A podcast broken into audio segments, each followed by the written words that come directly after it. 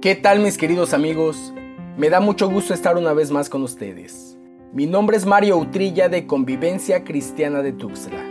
Hoy estudiaremos la tercera parte de la cápsula de vida para que te vaya bien. Sabemos que dentro de los planes de Dios para todos y cada uno de nosotros está nuestro bienestar. Hemos estudiado en cápsulas anteriores sobre el temor a Dios y la obediencia. Hoy estudiaremos acerca del amor amar a Dios para que nos vaya bien. Vamos juntos al libro de Deuteronomio capítulo 10, versículos 12 y 13. Ahora Israel, ¿qué requiere de ti el Señor tu Dios? Sino que temas al Señor tu Dios, que andes en todos sus caminos, que lo ames y que sirvas al Señor tu Dios con todo tu corazón y con toda tu alma y que guardes los mandamientos del Señor y sus estatutos que yo te ordeno hoy para tu bien. ¿Qué requiere el Señor y Dios de nosotros para que nos vaya bien? Tal como lo mencioné de manera resumida. Temor, obediencia, amor, servicio y fidelidad. Hoy nos toca estudiar al amor. En este episodio de Deuteronomio, el pueblo de Israel se encontraba en el umbral de la tierra prometida. Era la segunda vez que esto sucedía. La primera vez fueron sentenciados a vagar 40 años por el desierto. Toda una generación fue condenada a morir sin ver la tierra prometida. Es por eso que Moisés le recuerda a esta nueva generación los mandamientos, los estatutos y los decretos de Dios. Pone en sus manos el Deuteronomio, que literalmente significa segunda ley, a fin de evitar a toda costa que la historia se volviera a repetir. Como dice el pensamiento, aquel que no conoce su historia está condenado a repetirla. Los jóvenes tenían que saber lo que Dios les demandaba. Podemos leer en Deuteronomio capítulo 6 versículos 4 y 5. Escucha, oh Israel, el Señor es nuestro Dios. El Señor uno es. Amarás al Señor tu Dios con todo tu corazón, con toda tu alma y con toda tu fuerza.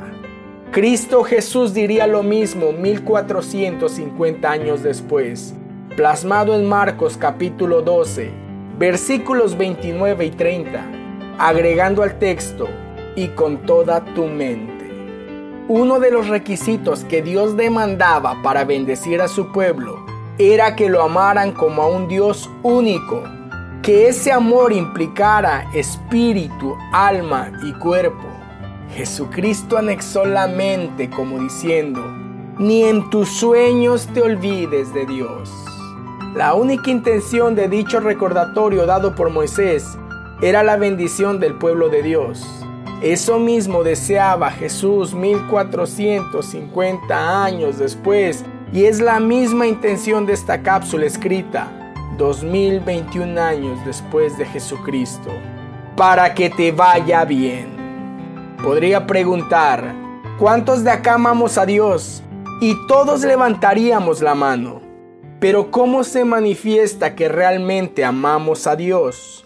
Porque voy a la iglesia, porque tengo la Biblia más grande, porque lloro en la alabanza.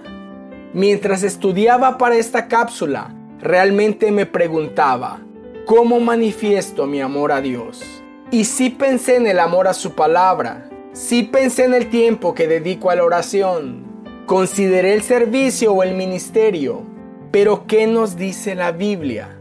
Soy honesto en decirles que hice la pregunta a Google, ¿cómo manifiesto que amo a Dios? Y las respuestas fueron, cómo Él me ama. Y eso me deja sin palabras. No es cuánto yo le amo, sino cuánto Él me ama y cuánto amor de Él hay en mí.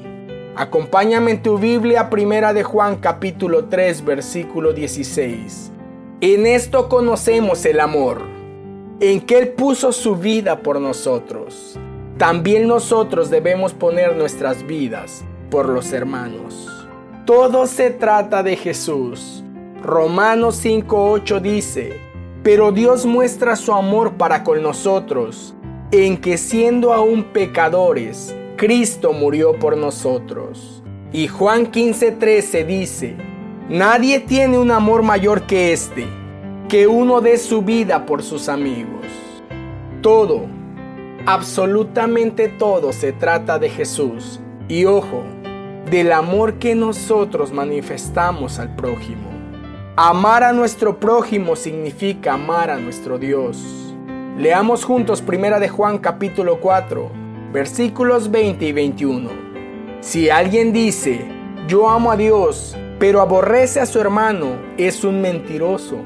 Porque el que no ama a su hermano a quien ha visto, no puede amar a Dios a quien no ha visto. Y este mandamiento tenemos de él el que ama a Dios, ame también a su hermano. El tema que estamos estudiando lleva por título, para que te vaya bien. ¿Quieres que te vaya bien? Ama a Dios. ¿Cómo manifiesto que amo a Dios? Amando a mi hermano, amando a mi prójimo. Y penosamente, vuelvo a mis analogías satíricas quizá, pero no encontré en la Biblia que el amor a Dios lo manifiesto en alabanza, adoración u oración, o al menos no en el concepto que de ello tenemos. No lo manifiesto con mi llanto mientras canto una alabanza. No lo manifiesto en los bonitos mensajes que pueda dar. Tampoco en el tamaño de Biblia que use, y menos utilizando un lenguaje piadoso. Pero sí manifiesto que amo a Dios, poniendo mi vida por mis hermanos, dando mi vida por mis amigos, amando a mi prójimo. Sería muy difícil, si no imposible, dar la vida física, porque el sacrificio ya lo hizo Cristo Jesús y fue una sola vez y para siempre. Pero sí en tiempo, amor y esfuerzo.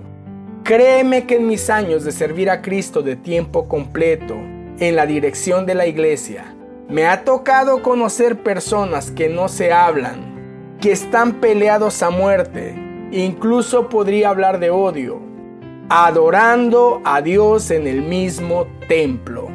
Los podemos ver con las manos levantadas, con los ojos cerrados, cantando a todo pulmón, sintiendo que se encuentran en el mismo lugar santísimo, mientras Dios les dice, mentiroso, el que no ama a su hermano, a quien ha visto, no puede amar a Dios a quien no ha visto.